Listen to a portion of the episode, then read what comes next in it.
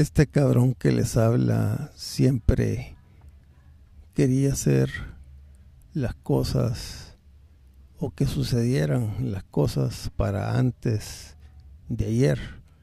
Totalmente impaciente, intolerante, quería siempre ganarle al tiempo. Y todas estas cosas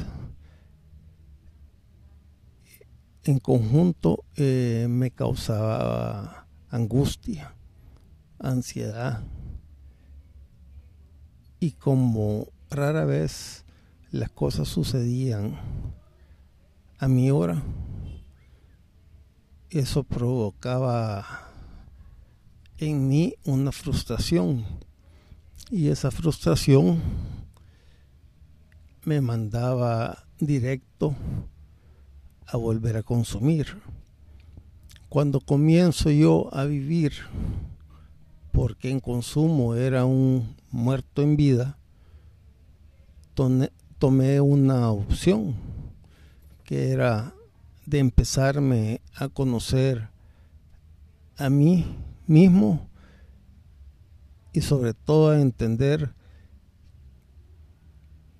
que yo los tiempos no los podía manejar tuve que darle una vuelta a mis pensamientos y sobre todo a mi mente, que es donde se genera todo.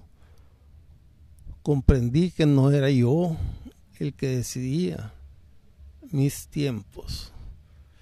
Sí, trabajo hoy por conseguir objetivos, metas y hago mi parte pero el resto se lo dejo a Dios. Te invito a que tenga fe